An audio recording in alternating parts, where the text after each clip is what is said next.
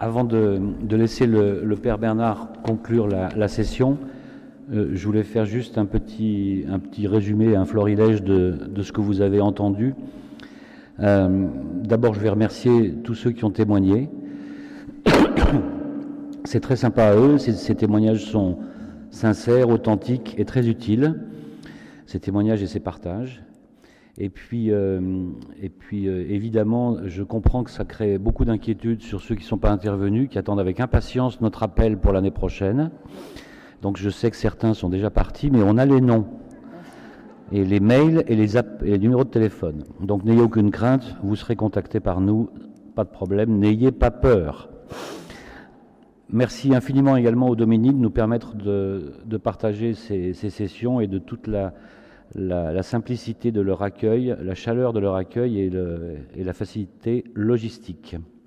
Alors, on a tous écouté donc depuis deux jours et demi maintenant les, témoignages sur Jean-Paul II et sur l'impact qu'il a eu sur nos vies.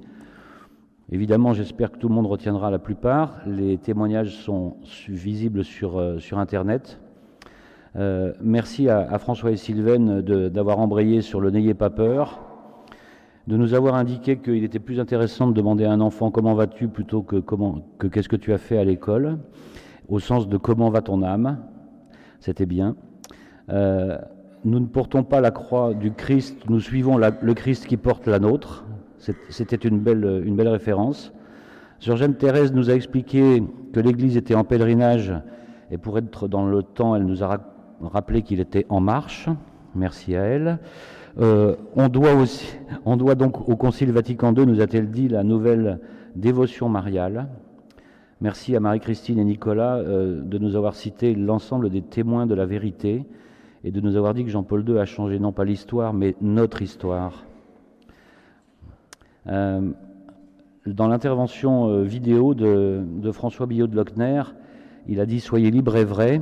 Le sujet était quand même difficile à entendre, mais réel. Il a bien parlé de la liberté dans la vérité, de la vérité dans la liberté, et qu'il n'y a pas d'amour sans vérité, comme le disait Jean-Paul II. Euh, Philippe et Isabelle euh, nous ont parlé euh, du chrétien qui continue à parler même si on ne l'entend pas, avec ténacité, audace et prudence. Ténacité, audace et prudence.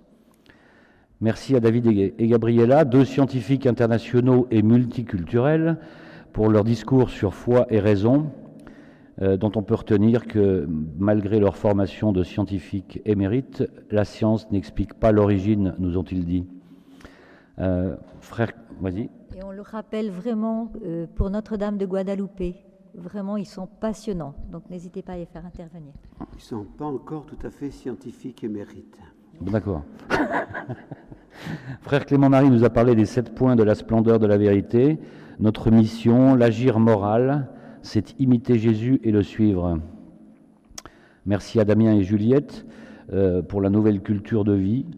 Euh, on est donc membre de l'Église, peuple de la vie, peuple pour la vie, et nouvelle dans son expression, puisqu'il ne suffit pas de suivre le Christ, il faut le porter aux autres. Euh, merci Arnaud et Marie de nous avoir fait partager l'amour conjugal comme chemin de sanctification.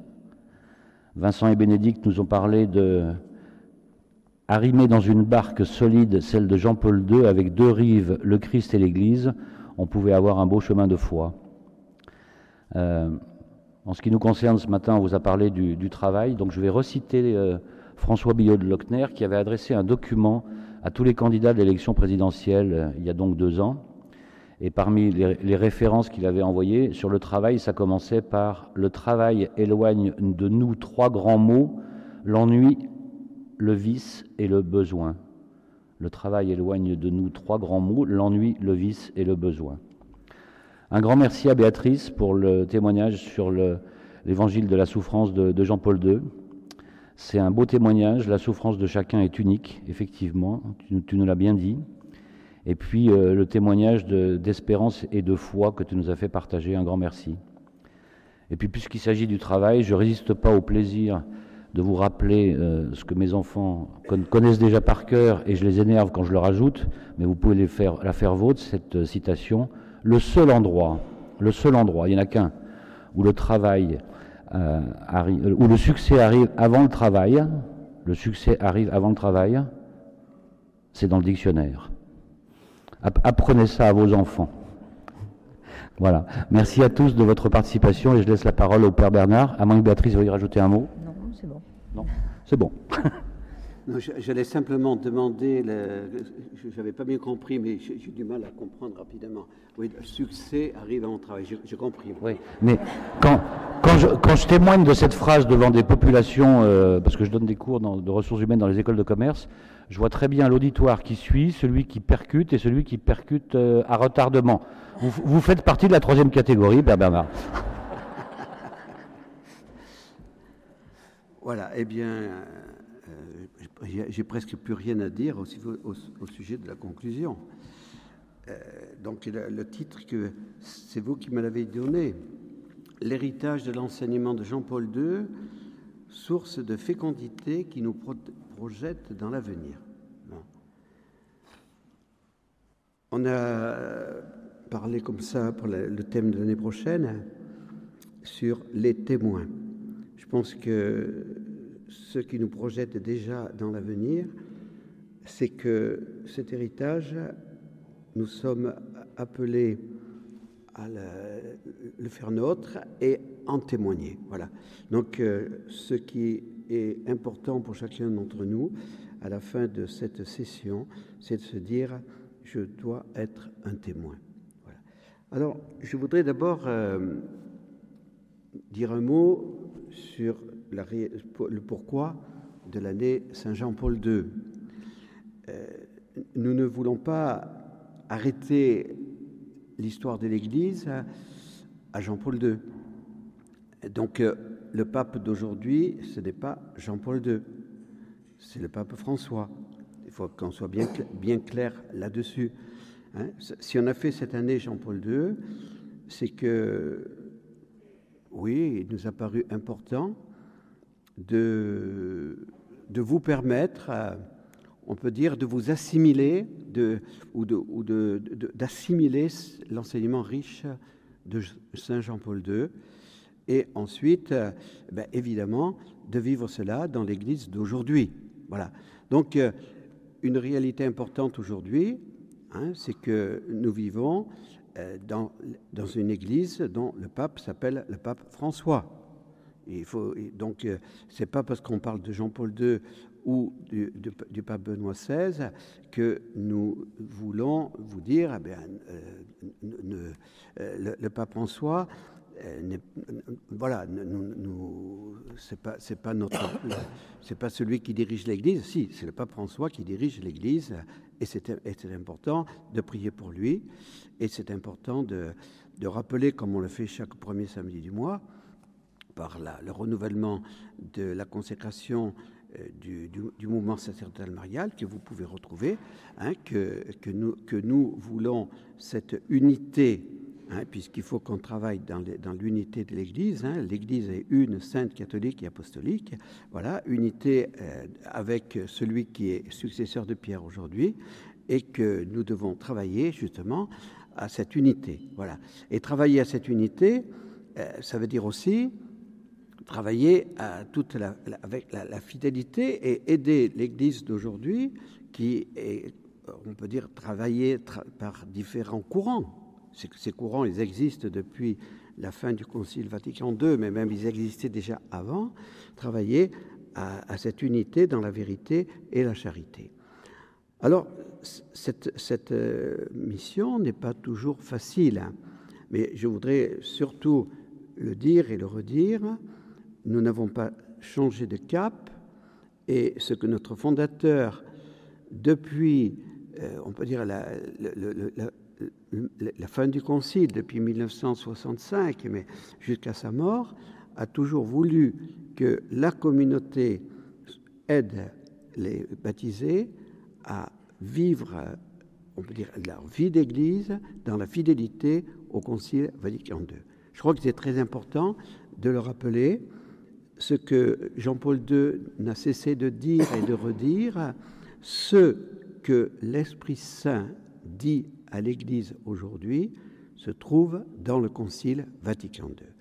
Donc, ne vous laissez pas impressionner par tout ce qui peut être dit contre le Concile Vatican II. Et, il y a beaucoup de critiques qui sont faites contre le Concile Vatican II, c'est évident.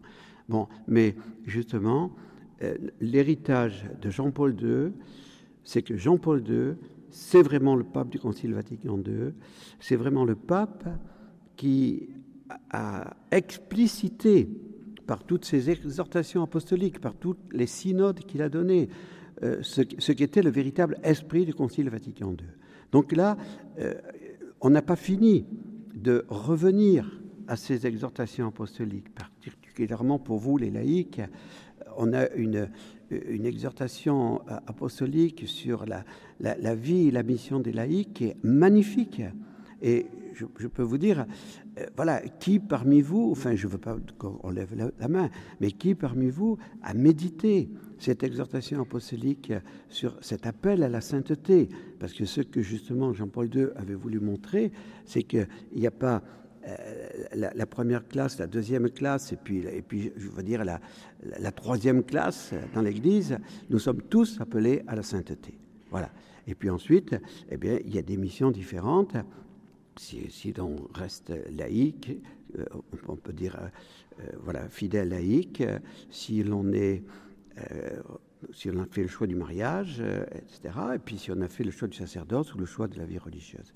Donc, le, le but du pape Jean-Paul II a été de montrer que le Concile Vatican II était voulu du Saint-Esprit, que le Concile Vatican II a été, on peut dire, inspiré au pape Jean XXIII, et que ce Concile Vatican II n'était pas du tout une révolution, mais un retour aux sources de l'Église. Et surtout, le Concile Vatican II voulait un appel, un grand appel à la sainteté, à la sainteté de tous. Parmi les choses qui ont été incomprises euh, par rapport justement à ce concile et par rapport à l'apostolat de Jean-Paul II, hein, puisque euh, c'est quand même euh, une grande souffrance de penser qu'un certain nombre de catholiques aujourd'hui se sont récliés contre la canonisation de Jean-Paul II. Hein, voilà. Et, et, continuent à se récrier hein, pour dire euh, voilà, toutes les, ce qui passe dans l'Église, toutes les, défigurations qu'il y a pu y avoir euh, avec la pédophilie, etc. Eh bien, tout ça, c'est à cause de, de, de l'infidélité, du concile, de, de l'ouverture au monde, etc., etc. Eh bien, non, c'est pas vrai. Ne nous laissons pas impressionner par cela, ce n'est pas vrai. Le Concile Vatican II a été, c'est évident, euh, il y a eu des, moments, des moments difficiles, mais dans l'Église, euh, il faut qu'il y ait des moments difficiles. Il, faut qu'on s'exprime en vérité. Et c'est justement après s'exprimer en vérité que l'Esprit Saint peut travailler et peut travailler non pas, non pas pour, euh, pour un compromis. Le Concile n'est pas un compromis. Non. Le Concile a été vraiment une action de l'Esprit Saint qui a permis de faire advenir l'unanimité des évêques pour voter les textes. Et lorsque, par exemple, le texte sur la divine révélation, eh lorsque il y avait une majorité qui était, qui était énorme pour nos démocraties, hein, parce que si vous avez 1300 euh, oui et, 800 non, euh, en, démocratie aujourd'hui, on vous dira c'est formidable. Bien, le, pape, le pape a, donc a trouvé qu'il y avait trop de, de, contestation de ce texte et il a dit qu'il faut le retravailler. Il faut le retravailler pour qu'on arrive à l'unanimité. Et on peut dire que tous les textes, bien sûr, euh, dans les textes, il y a euh, des textes qui sont dogmatiques, constitution dogmatique, donc qui ont une autorité beaucoup plus grande que les textes qui sont simplement euh, même pas des décrets. Hein, je, pense, je pense actuellement à la liberté religieuse. Le texte sur la liberté religieuse est un texte qui n'est pas parfait, un texte qui a besoin d'être euh, retravaillé, d'être développé, etc.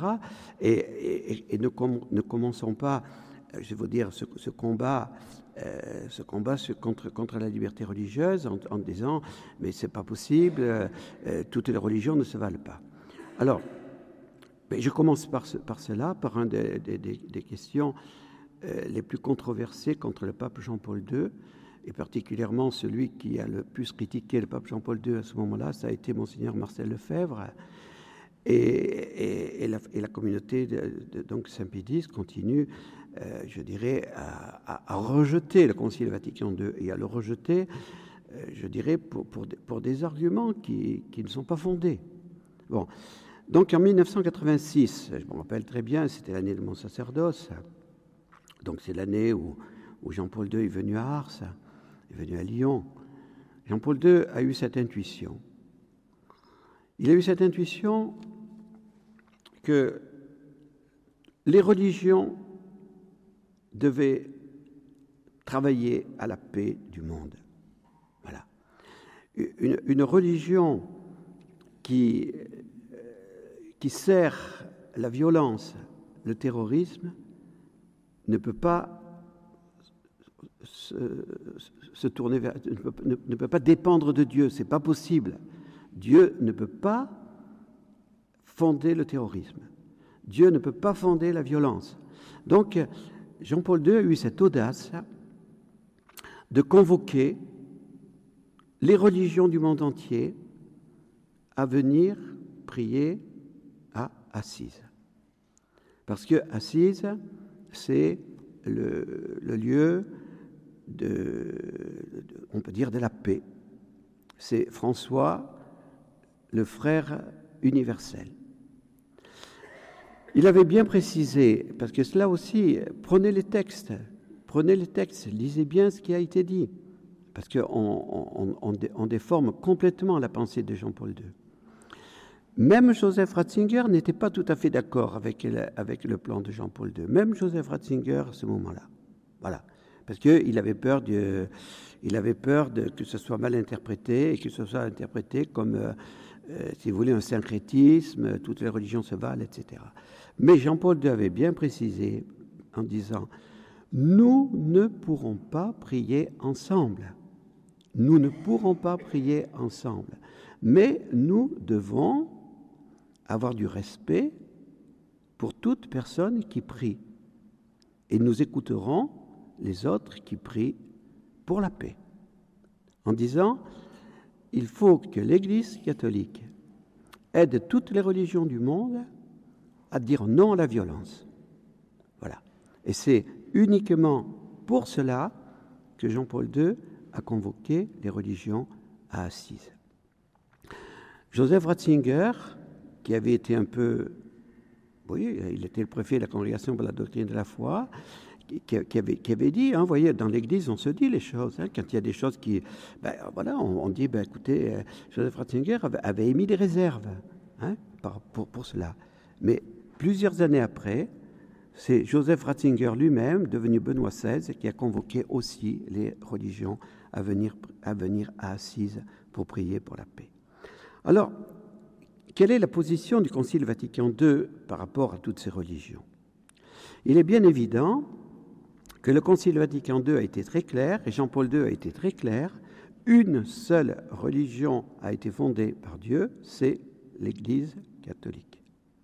L'Église une, sainte, catholique et apostolique. Cette Église a été, euh, on peut dire, commencée hein, dans le judaïsme, hein, puisque, comme le disait le cardinal Lustiger, cardinal Lustiger, pour lui, nous sommes tous, euh, nous sommes tous des sémites.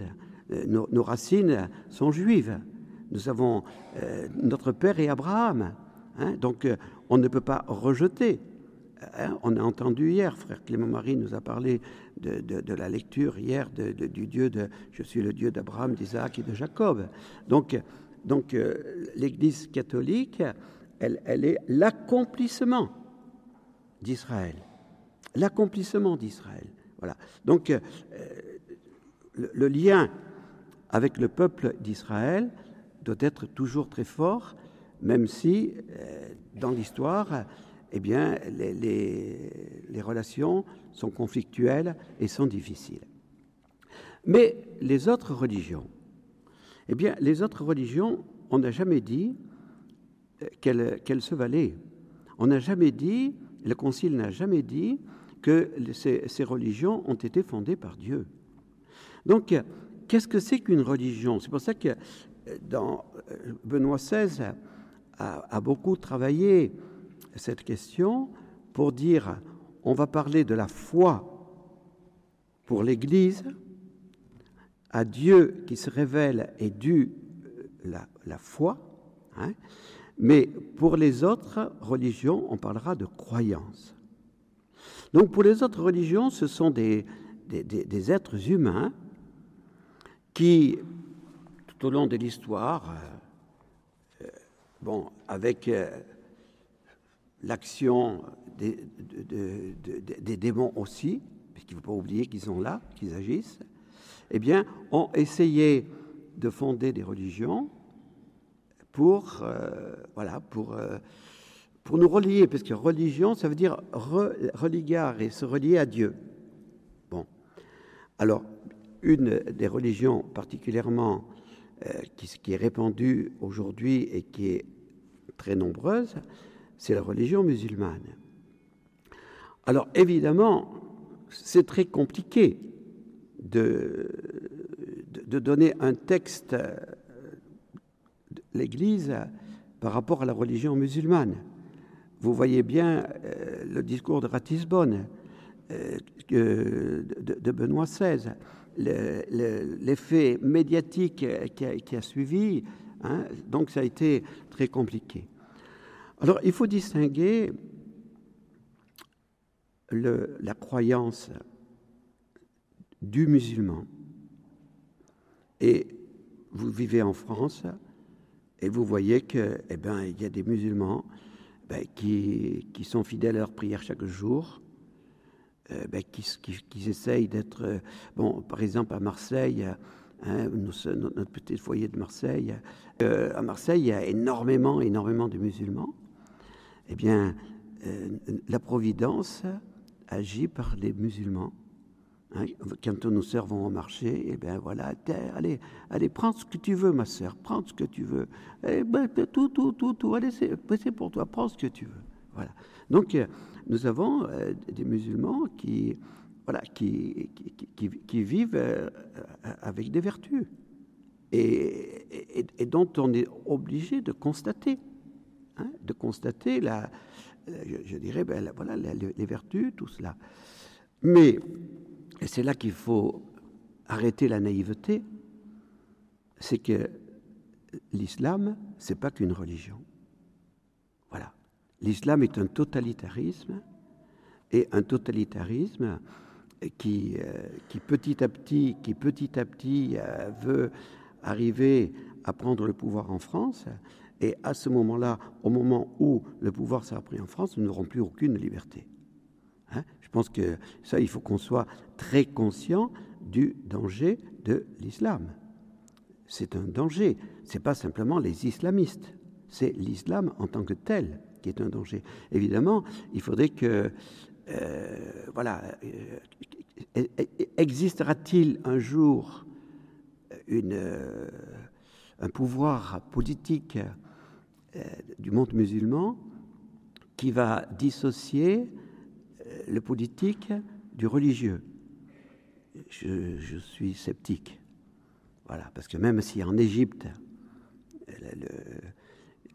actuellement, il y, a, tout un, combat, hein, et en même temps, euh, des, musulmans ont sauvé beaucoup d'églises en Égypte. Hein. Ils ont empêché que, les églises soient, brûlées. Hein. C'est des musulmans qui les ont sauvées. Mais voilà, il y, a, une telle emprise du politique sur le religieux eh bien que nous, devons savoir faire la, la, distinction. Et vous pouvez, vous pouvez examiner tous les textes de Jean-Paul II dans ses rencontres avec les musulmans, car il a fait beaucoup de rencontres avec les musulmans. Beaucoup, beaucoup, beaucoup, beaucoup. Hein Mais chaque fois, le, le pape Jean-Paul II a rappelé qu'une religion ne pouvait pas servir la violence. C'est pas possible. Une religion qui, euh, qui, qui, qui on peut dire, approuve la violence, approuve le terrorisme, ne peut pas, ne peut pas être béni de Dieu. C'est pas possible. Voilà. Donc, euh, euh, ne nous laissons pas impressionner. Jean-Paul II n'a pas trahi, il n'a pas trahi l'Église, hein, mais euh, il, a, il, a, il, a, dit, ben, pour, pour que les musulmans puissent se convertir, il faut qu'on rentre en dialogue avec eux. Mais il faut qu'on rentre en dialogue avec eux, c'est-à-dire qu'il faut qu'on leur dise la vérité. Parce que si on a peur de dire la vérité, on n'a pas du dialogue. Il faut que, euh, vous voyez, quand le pape Jean-Paul II est allé à Casablanca, c'était le roi du Maroc qui l'avait invité. Et il avait invité à venir parler à 85 000 jeunes musulmans. C'est quand même exceptionnel que, le pape soit invité par, le, par le, roi du Maroc à venir parler à 85 000 jeunes musulmans. Eh bien, euh, le, pape a dit, mais c'est pas possible. C'est pas possible.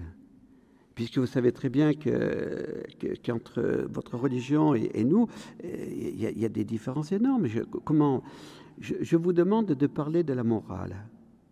Vous ferez un discours de morale aux jeunes musulmans. Donc le pape a fait un discours de morale aux jeunes musulmans.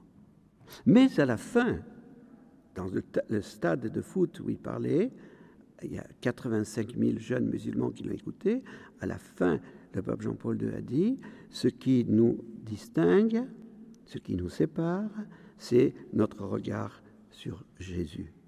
Et pour nous, chrétiens, Jésus est le Fils de Dieu.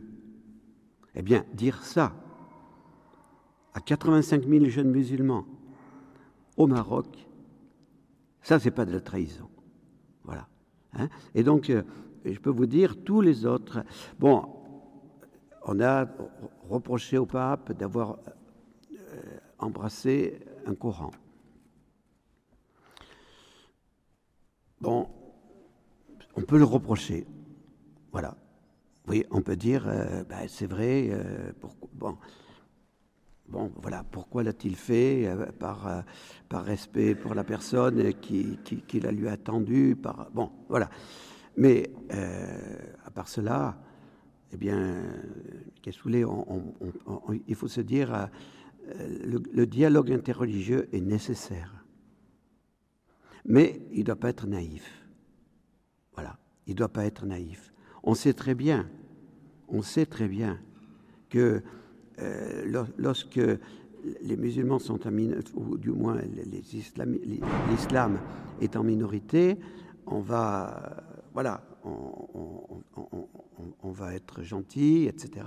Et puis lorsqu'ils prennent la majorité, lorsqu'ils prennent le pouvoir, il n'y a plus de liberté. Ça, c'est évident. Tous les évêques qui sont dans les pays euh, musulmans pourront vous le dire. Voilà. Mais il faut savoir aussi que Jésus est en train de travailler chez les musulmans et qu'il y a des conversions de musulmans. Et, donc les musulmans sont, souvent euh, reçoivent des visions. Voilà, c'est comme ça que, que, Jésus les s'approche, etc. Et que voilà, eh bien, il faut prier pour que les musulmans puissent s'ouvrir à Dieu, puisque finalement, c'est évident que le, Concile Vatican II n'a pas trahi l'enseignement de Jésus. Il faut que la mission se fasse auprès de tous. Et, Saint Paul, dans l'Épître aux Romains, l'a dit, toutes les nations se convertiront et le peuple juif entrera alors dans l'Église. Voilà, ça, ça n'a pas changé avec le Concile Vatican II. Deuxième point qui est aussi controversé, c'est le communisme.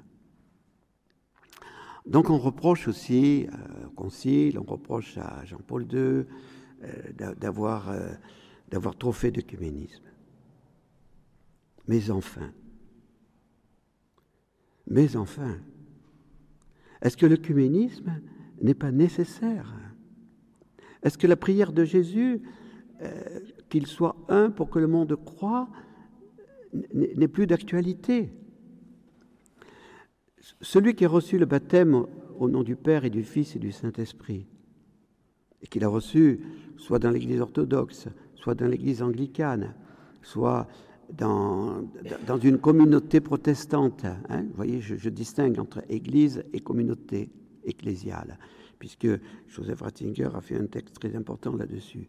On, ne parlera d'Église que lorsqu'il y a un épiscopat valide, lorsqu'il y a vraiment à la tête de cette Église des évêques qui sont successeurs des apôtres, ce qui se passe dans l'Église orthodoxe. Voilà. Bon, eh bien, même ce qui se passe avec nos frères protestants, ce sont nos frères. Ils ont été baptisés, ils sont baptisés, ils sont nos frères. Donc, l'œcuménisme est, est, une nécessité. Il faut que, si on veut que l'Église puisse, on peut dire, avoir euh, sa, mission auprès de tous les peuples, il faut que l'Église travaille à retrouver son unité. Et ça, c'est difficile. Et ça, c'est difficile. Parce que euh, nous, nous sommes nés dans l'Église catholique. Euh, parmi vous, y, tous ne sont pas nés dans l'Église catholique. Il y en a l'un ou l'autre qui pourra donner son témoignage euh, dans les prochaines sessions. Hein. Donc, lorsque je suis né dans une autre Église, eh bien, évidemment, je, je partage toute la tradition de cette Église je, partage aussi ben, toutes les difficultés. Et, par exemple, je prends Oscar Kuhlmann. Monsieur Gérard Soulage, avant sa mort, m'a confié sa, euh, correspondance avec Oscar Kuhlmann. Oscar Kuhlmann était un grand ami de, Paul VI. Il a été observateur au Concile Vatican II. Et c'était un luthérien, un, théologien luthérien, qui a, écrit une christologie, une christologie absolument remarquable. Mais il est luthérien. Donc il ne comprend pas le ministère pétrinien. Voilà. Il dira par exemple, le ministère pétrinien, ben, c'est bon pour l'Église catholique, mais c'est pas bon pour, pour les autres églises. Voilà. Donc il a besoin de voilà. Et, donc euh, tout cela, eh bien, ça va influer sur notre façon de vivre euh, notre religion. Donc il faut du temps pour que l'Église enfin puisse euh, retrouver son unité. Et je pense que Jean-Paul II, je pense, hein, je pense, je, là je, n'ai pas, de, je n'ai pas de, lumière particulière, mais je pense que Jean-Paul II a été très déçu après l'an 2000. Parce que vraiment, euh, il, pensait que l'an 2000 allait être une année exceptionnelle de grâce et allait permettre une unité retrouvée avec au moins les, les, frères orthodoxes. Et c'est tout le contraire qui s'est passé. Voilà. Et pour le moment, eh bien, on peut dire qu'on n'avance pas dans l'écuménisme. Voilà. Alors oui, euh, une semaine, la semaine de prière pour l'unité chrétienne, on, se, rassemble, on, se salue, on, fait quelques, quelques réunions. Euh, comme le vivre ensemble, par exemple, euh, puisque notre frère à Cannes, euh, frère Jean-Baptiste, est, est, devenu, a écrit la charte du vivre ensemble. Et, j'ai bien accepté que frère Jean-Baptiste le fasse. Voilà. Bon, alors, encore une fois, c'est bien de vivre ensemble, mais il faut plus que cela.